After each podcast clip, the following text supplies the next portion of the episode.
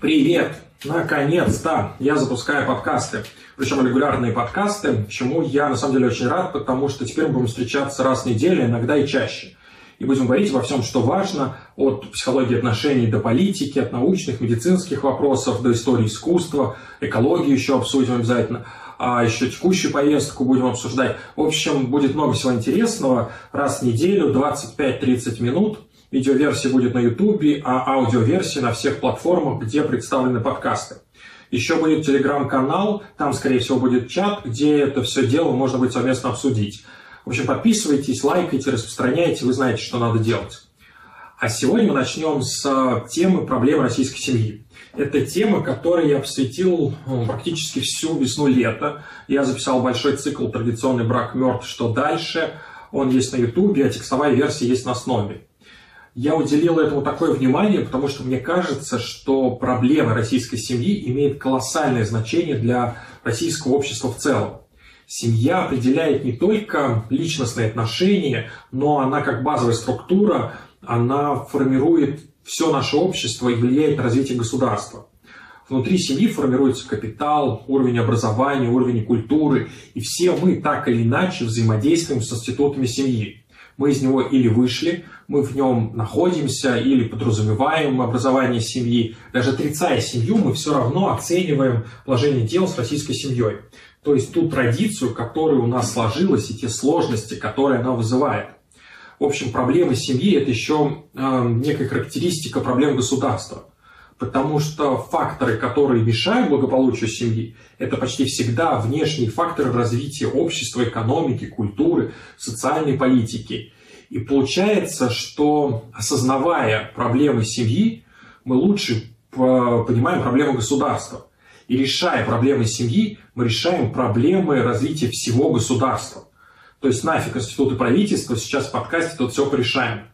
Шутка шутка, но действительно наше влияние на ситуацию колоссальное. Институты семьи сейчас формируют такую вариативность, что наше влияние на них превосходит влияние государства, церкви или там, других общественных институтов. Мы, каждый из нас, можем определять, какая у нас будет э, семья, какую форму отношений мы предпочитаем и как мы собираемся все это дело видоизменять в дальнейшем. Поэтому так остро стоят вопросы такого некого просвещения и подталкивания, чтобы каждый свою личную кукушку подключал и определял, как ему жить. Правда, вот эта самая свобода выбора, как нам жить, с кем нам жить, жениться или просто сожительствовать, когда вступать в сексуальные отношения, с кем, в какой форме. Разные эти все предпочтения да, сейчас. А в принципе, вступать ли в сексуальные отношения, это тоже актуальный вопрос. Или вообще в отношения. Тому сейчас многим тоже норм. А дети, один ребенок и супер поздний, или там многим 5 до 25, небольшая семья – для многих сейчас child free достаточно актуально. Вот это вот все богатство выбора, оно пока еще очень пугает. Почему? Причин на самом деле много. Мы будем о них говорить, но такая доминирующая это то, что мы слишком привыкли, что есть некая обозначенная, нормальная и правильная форма семейных отношений. Единственно правильная. Например, мама, папа плюс ребенок. Такой нуклеарный тип. Мама плюс папа, они должны жить внутри зарегистрированного брака. У них обязательно должна быть вечная любовь и счастье, шикарная свадьба, никаких мыслей о разводе. Секс тоже желательно только внутри серьезных отношений, а если нет, то ты вроде как грешишь и ведешь себя безнравственно и распущенно. И вот есть вот эта вот эта общая отстройка, такая матрица, как должно быть. И мы ее примеряем ко всем отношениям, и когда что-то не сочетается, не подходит, то мы сразу рефлексируем. Иногда очень жестко. Прям непринятие, шейминг, унижение вот тех, кто живет как-то иначе. У нас такое часто встречается. На личном уровне у нас есть чувство вины, что ты поступаешь неправильно. Например, для факторов развода это актуально. Как же можно разрушить священный союз? А, в общем, сложно нам пока принять, что мы все разные, и жизнь разная, и никакой единой нормальности больше нет. Дальше логичный вопрос. Откуда она взялась? Это вот самая четкая надстройка. Раз она так до сих пор сидит в наших головах и мешает нам жить, значит, ее кто-то крепко туда загнал и еще и контролирует. Про это вот как раз у меня первые две лекции. Это огромная тема, она в подкаст точно не влезет. А если ее впихнуть, то вы точно не дотянете. Но смысл там общий в том, что общество наше, такое мировое, оно прошло определенные стадии. И было аграрное общество, оно формировало такую жесткую семейную конструкцию патриархальной, широкой семьи. Уже очень скучно, да? А внешние факторы, а, это прежде всего там, аграрная экономика, низшие стадии развития науки, они формировали только такой тип семьи. И других вариантов вообще не могло быть. А, поэтому веками над обществом давлел такой патриархат. Он был экономически и демографически оправдан вот в тех изначальных условиях, в которых жили люди до XIX века. Затем в XIX веке пришла стадия промышленной революции, индустриализации, урбанизации. Население потихонечку перебирается в город, расширяется рынок труда, формируются новые типы социальных отношений, новая структура заработка. А, научный прогресс подспевает, и там смертность резко падает, да, выживаемость э, рожениц, выживаемость детей резко возрастает, формируются зачатки массовой контрацептивной культуры. И все это приводит к образованию а, но еще одного, ну, достаточно однозначного начальном этапе а, типа семейных отношений нуклеарной семьи. То, о чем многие слышали, многие о ней знают. В российской истории вот эта городская нуклеарная семья в своей массовой форме попадает под становление Советского Союза, под семейную политику СССР. И там сразу много специфики. А в нашем варианте семья из 20 века – это опять очень-очень жесткая конструкция из-за вот этой самой политики и задач СССР. Там у нас запреты на развод, а, запреты на незарегистрированные браки, запреты на аборты. А, образуется такой сугубо, сугубо ограничительный тип семейных отношений с системным контролем на уровне государства и общества, когда обществом порицались любые отклонения от заданных властью параметров. То есть то, что мы сейчас ощущаем. И на подобную политику тогда, в принципе, тоже были свои причины. В них мы углубляться сейчас не будем, но там тоже про демографию, про экономику, про устройство общества в тот самый конкретный период. Но общий вывод, что современное российское общество – это преемник, прежде всего, жесткой советской семейной конструкции, плюс еще значительные отголоски крестьянско-патриархальных надстроек. Получается, две такие четкие матрицы, которые в нас вдалбливали веками. Тут нужно сделать обязательно оговорку, что не только в нас. А то мы часто считаем, что мы тут одни живем как-то неправильно, пока все вокруг живут цивилизованно. Это крайне неверный тезис. Западный мир, на который мы постоянно ссылаемся, он прошел те же стадии кризиса патриархальности, формирования нуклеарности, потом кризиса нуклеарности, и затем он вступил в какую-то современную стадию вот этого постиндустриального многообразия. У нас все как у всех. Хотя и есть своя специфика, и ее всегда необходимо учитывать. Это очень важный момент, потому что мы этим часто грешим. А, берется какой-то зарубежный тренд, он правильный, хороший, он бездумно перекидывается на нашу больную голову. И это проблема. И такой современный, если не ошибаюсь, еще Ключевского происходит. Вроде у него было выражение про французский парик на русскую голову, что если его напялить, то русская голова от этого французской не станет. Вот из ярких примеров, которые а, мы еще на самом деле обсудим, это феминизм и расизм. Хотя еще проблемы гомофобии хоть в меньшей степени, но тоже подходят. Вот это правильно беспокоиться об этих вещах. Но нужно учитывать, что культурные особенности у нас свои. Историческая почва под каждым из этих, э, под каждой из этих проблем, она у нас своя. И то, что работает где-то в рамках европейской цивилизации, или там тем более американской, не факт, что приживется у нас. Вот яркий, самый, самый яркий пример – это расизм. Сколько бы правильным, эффективным это не было там, а, у нас это будет иметь свою форму. Нам нужно мучиться и рожать свое. А не так, чтобы тупо ретранслировать какую-то западную повестку по феминизму. Такой я тут самый умный, а все вокруг тупицы непросвещенные. Ладно, окей, что-то я немножко завелся. Вернемся к семье. А, для России актуальна форсированность срабатывания западных трендов. Мы всегда догоняем. Вот еще со времен индустриализации и промышленного переворота плетемся во втором э, эшелоне. Второй эшелон – это факт безоценочный. Так случилось и точка. Нет ничего страшного быть вторым. С этим можно работать и норм развиваться запаздывая. Просто в нашем случае нужно чуть-чуть имперскость и избранность поубавить, чтобы вот они не мешали адекватной оценки, и тогда все ок. Со второй ступеньки стартуем мы вперед. Нужно признать, что так случилось, и на это есть свои причины, что именно в Европе, а не у нас, была первая волна индустриализации и урбанизации.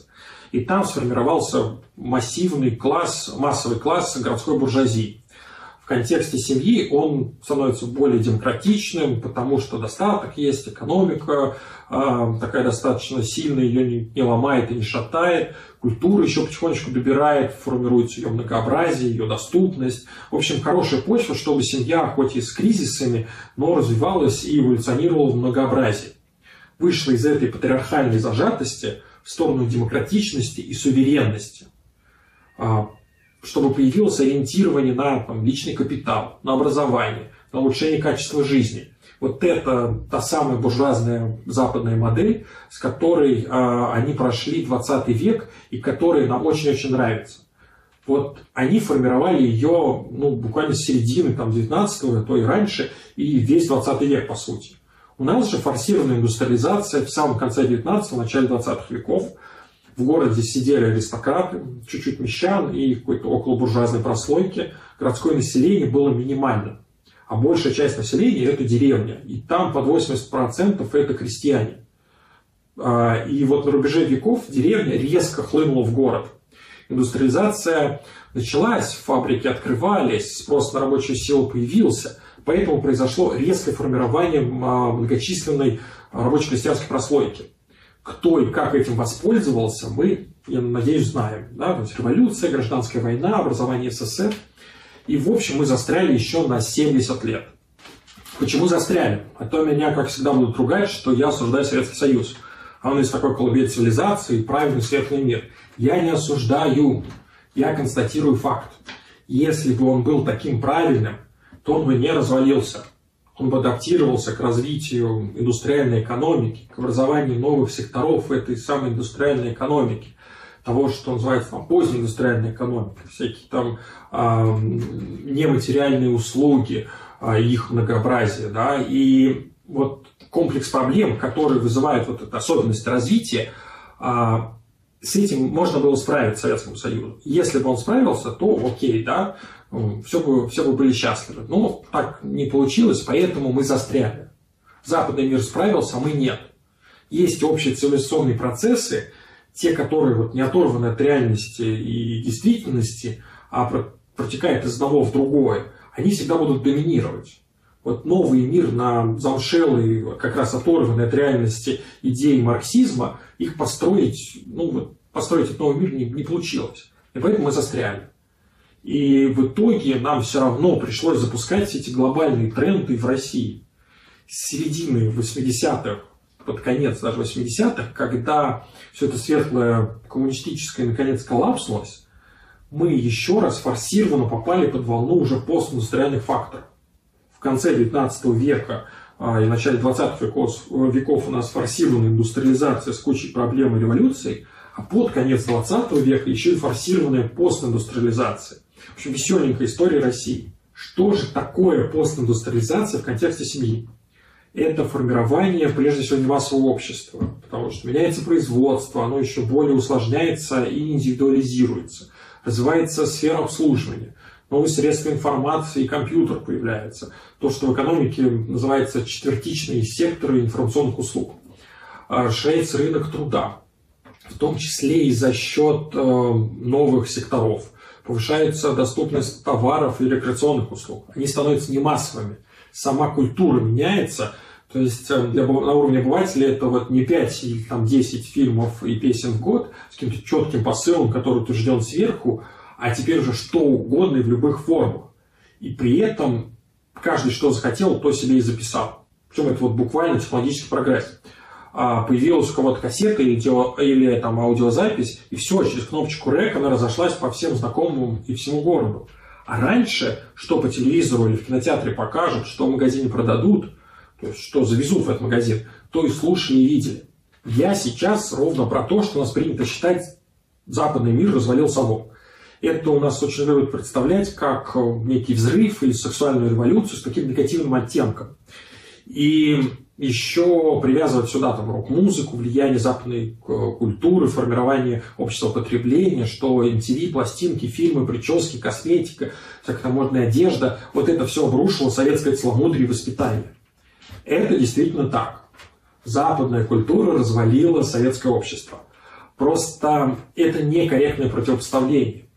Это общая цивилизационная модель. Западное общество, как я уже говорил, оно также прошло свои стадии кризиса патриархальности и затем там, тради... и традиционности. Просто это все было пораньше.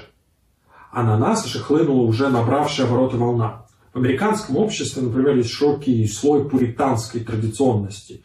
И он также рефлексировал и рефлексирует до сих пор на том, что мир вокруг него меняется.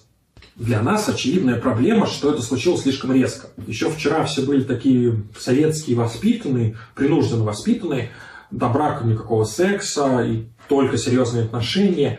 А сегодня, то есть на начало 90-х, уже статистика, что первый половой опыт достигает для девушек среднего значения в 17,5 лет. А если сюда приплюсовать э, низкую контрацептивную культуру, который, собственно, неоткуда было взяться в Советском Союзе, потому что там добрачного секса не было по факту. И вот на этой почве в 90-е мы получаем огромное количество добрачных зачатий. И как следствие вынужденных браков или так называемых браков э, по контрацептивной неудаче. Это называется феномен омоложения брака в начале 90-х, когда женщины от 18 или даже младше и до 25, это было под 80% всех браков. То есть очень-очень молодые вступали в брак, потому что первый половой опыт практически приравнивался к беременности. А раз появляется ребенок, то срабатывает матрица, сразу нужен брак. Аборты же еще не работали. Там, на самом деле, по медицине было все очень плохо, но и традиция была жесткая. Причем и советская атеистическая, что вот государственные запреты на аборт в течение 70 лет практически, и ренессанс еще православной традиционности. Такие, в общем, со всех сторон сложная ситуация, в которую попало целое поколение. А все из-за того, что слишком резко срабатывали эти западные тренды, от которых отвертеться было невозможно. То есть нужно было их предугадывать, и сначала нужно было подрастить контрацептивную культуру, запустить сексуальное просвещение, расширить рынок труда для молодых, сформировать какое-то понимание нормальности поиска, а иногда и долгосрочного поиска партнера, а, сформировать э, нормальность э, разводимости того, что сменить э, одну попытку на вторую, это нормально и правильно. И вот тогда можно было как-то плавно эволюционировать из советской семьи в постиндустриальную семью. Хорошо бы, конечно, так, но не получилось. Только сейчас мы более-менее начали адаптироваться к вот этим западным трендам. У нас браки стареют, наконец-то. Основная возрастная группа для женщин сейчас 25-29. То же самое у мужчин. Есть еще рост повторных браков и возрастных браков для всех категорий, вплоть там, до 55 и старше. Возраст рождения первого ребенка сейчас 26,2 средний, и он также продолжает расти. Это адекватные внешним факторам тренды. А, то, что браки стареют, то, что женщины рожают позднее или совсем не заводят детей, то, что есть разводимость, это все не проблемы. Это просто расширение границ. Вот было все однозначно, а стало вариативно. Теперь все варианты стали уместны и актуальны. Но мы продолжаем рефлексировать на старое. Вот это очень большая проблема. Нам нельзя назад нет никакого решения, нет вот такого решения, которое многие, многие предлагают. Восстановить советский или там, православный традиционный институт семьи как доминанту. Не как частный выбор или опцию для какого-то конкретного человека, а как вот массовый феномен, закрепленный чуть ли не в законодательстве. Вот такое точно не сработает. Современная российская семья находится в проблемном положении не потому, что она не может вернуться куда-то к правильному прошлому, или что-то такое, а потому что она неверно работает с вызовами из 21 века. Очень бы хотелось сказать всем, любите друг друга, не бросайте друг друга, помогайте своим детям, дайте им только лучшее будущее и ни в коем случае не бросайте их. И все бы сразу послушались, и мир бы сразу стал идеальным. Но как и раньше, так и сейчас для каждого из этих пунктов, там, про любовь, про детей, про сожительство, про брак – нужно, чтобы работали свои внешние факторы. Вот вся эта занудная экономика, наука, социальные структуры общества и тому подобное. Все очень сложно. И нужно этим заниматься, а не демагогию разводить. Главная мораль всего того, что я сейчас наговорил, в том, что текущие проблемы российской семьи – это то, что уже по факту случилось. И у этого случилось есть свои причины, следствия. И это не какие-то страшилки. Я анализирую произошедшее. И если к этому не относиться серьезно, а отрицать и думать, что это вот-вот отскочит, и будут по три ребенка рожать до 25, и все семьи будут с нулевой разводимостью, то это только усугубит кризис перехода от прошлых настроек к каким-то трендам в настоящем и будущем. Мы должны признать, что мы в стадии перехода от постсоветской нуклеарной семьи в неизведанный, по сути, мир, где могут формироваться любые варианты семейных отношений, где можно развестись, и это нормально, где можно родить в 20, в 25, в 30, в 35, на любых самых поздних сроках, где child-free – это нормальный, адекватный вариант для какой-то конкретной семьи и какого-то конкретного человека, который мы не должны осуждать, где массово представлено разнообразие и уместны любые варианты к этому разнообразию нужно вырабатывать толерантные отношения. Если среди наших знакомых или просто с тем, с кем мы социально взаимодействуем, а, мы видим какую-то непривычную форму семейных отношений, то есть а, они не такие одинаковые, как были в Советском Союзе, когда там только мама, папа плюс ребенок, там папа работает, мама хозяйка, хотя в СССР, в принципе, женская занятость была высокой и почти равной мужской, но все равно хозяйка, женщина и мать, и от этого был жуткий перегруз. И ребенок должен дома быть обязательно с, родитель, с родителями, и там иждивенство под 18-25 э, лет, еще там бабушки рядом где-то, дедушки. И вот эта матрица нам кажется единственной нормальной, как я уже говорил. И когда мы встречаем что-то другое, например, там одна мать родила сама для себя, или там дети воспитываются на две семьи после развода, или семья в принципе без детей, или какая-то неправильная разница в возрасте, ну, неправильно в кавычках, или в уровне дохода, или социальный статус разный, или там раса разная, национальность, сексуальная ориентация нетрадиционная. Вот когда такие, даже самые непривычные, а иногда и радикальные формы нам встречаются, то мы должны вырабатывать толерантность, не осуждать и не сравнивать. Мы это пока еще не понимаем, и нам это сложно принять, но это разнообразие – это бонус. В какой-то момент жизни – мы или наши близкие могут воспользоваться этим разнообразием и сформировать, э, сформировать счастливую семью и прожить счастливую жизнь без семьи. И, конечно, нам хочется, чтобы на них не было давления. Никто не шейнул наших детей, не критиковал их выбор. Поэтому, вот не осуждая других и не вынося негативную оценку непривычным для нас вариантам, мы защищаем самих себя и своих близких. Это вот такой социальный контекст проблем российских семей мы тяготеем к фундаментальным установкам ввиду нашего советского прошлого, прежде всего, а, а они совершенно не работают в современном мире. Молодые семьи, многодетные семьи, они у нас массово распадаются. Две, два-три ребенка у нас попадают под опеку одного из родителей, что, естественно, становится тяжело. А второй родитель, он через какое-то время формирует еще одну семью. Груз элементов начинает давить, начинаются задержки. Соответственно, семьи попадают в статус малоимущих. И у нас эта статистика, что под 60% многодетных семей имеют статус малоимущих. Четверть всех детей живут за чертой бедности. Опять же, откуда это появляется? У нас государственная политика застряла где-то в середине 20 века. Для государства у нас производство и прогресс, он, как ему кажется, находится на уровне где-то 50-х годов. И рынок труда типа оттуда же. На медицина, наука, информационные технологии, ну, максимум на уровне конца прошлого 20 века. И поэтому типа, можно проводить такую политику, которая проводится у нас.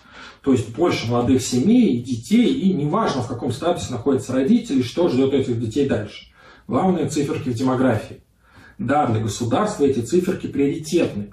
У нас за 2018 год естественный убыль населения 218 тысяч.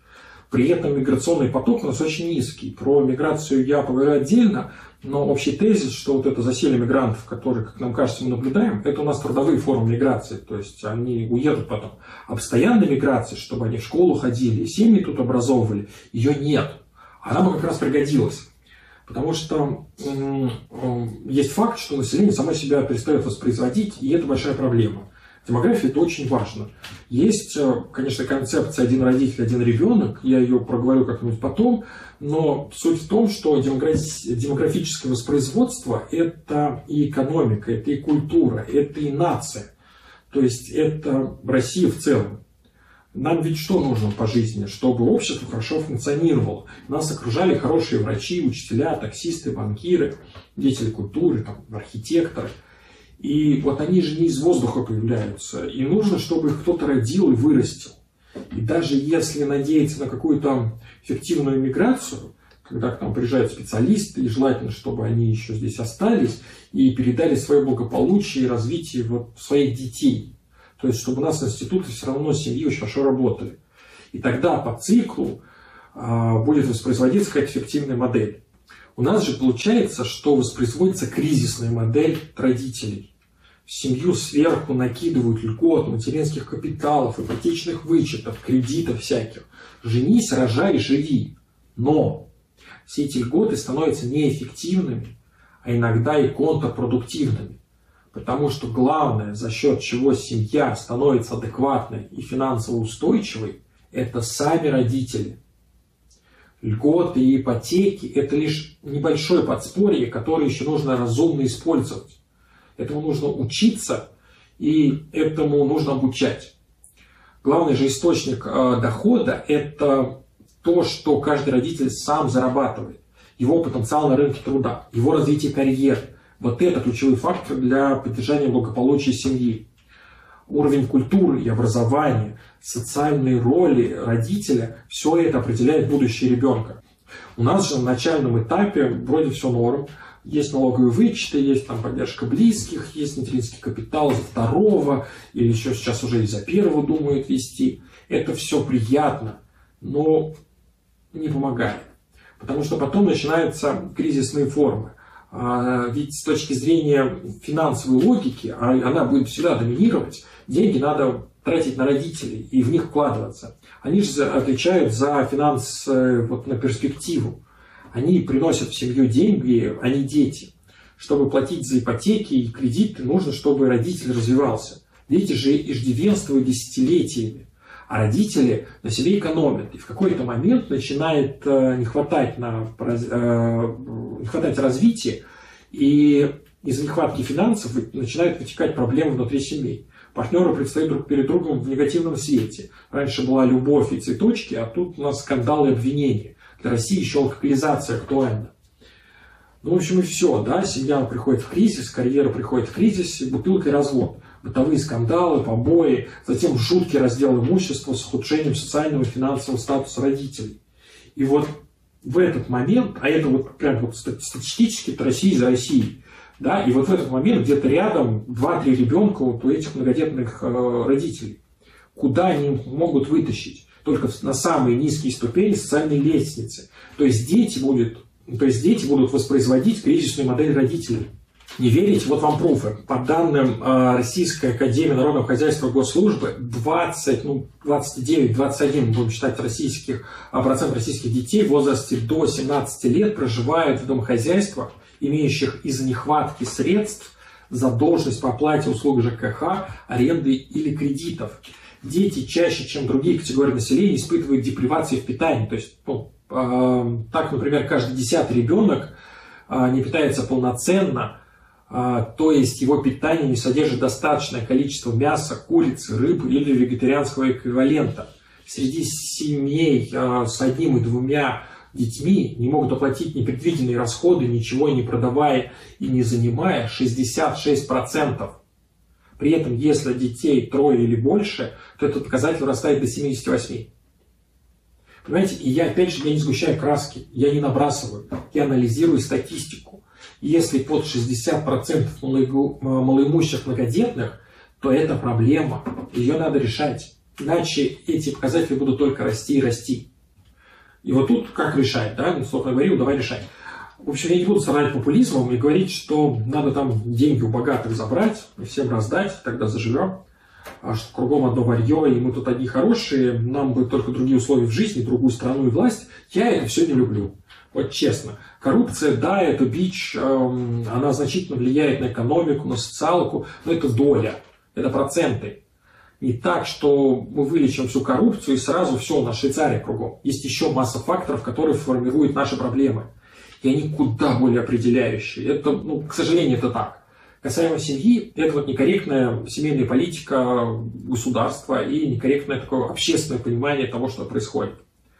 А вот наше государство оно пытается удержать социалку в э, неком коридоре, когда все еще не совсем плохо, и вроде есть какая-то выживаемость, но и какого-то развития, возможности для движения вперед тоже не наблюдается. У нас вот застой, а не кризис. Потому что кризис – это норм. А кризис – это когда чуть-чуть хуже, потому что ну, мир изменился, и нужно какое-то время для адаптации. А потом идет устойчивый рост. Вот этого нет на уровне государства. И это очень обидно, потому что запрос вроде как бы есть. Там, в майских указах а, президента социальная политика – это значительный блок.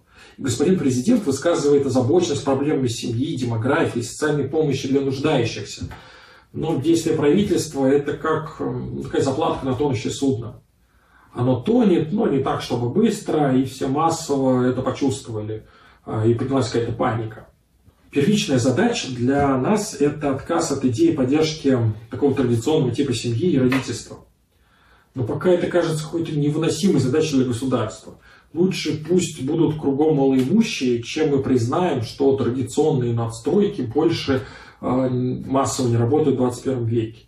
А государству стоит проецировать в общество эффективные идеи, а не те идеи, которые будут удобны для контроля. Нужно доверять своему народу, образовывать его и создавать условия, чтобы каждая отдельная женщина и каждый отдельный мужчина формировали такие отношения и такое родительство, которое им нужно.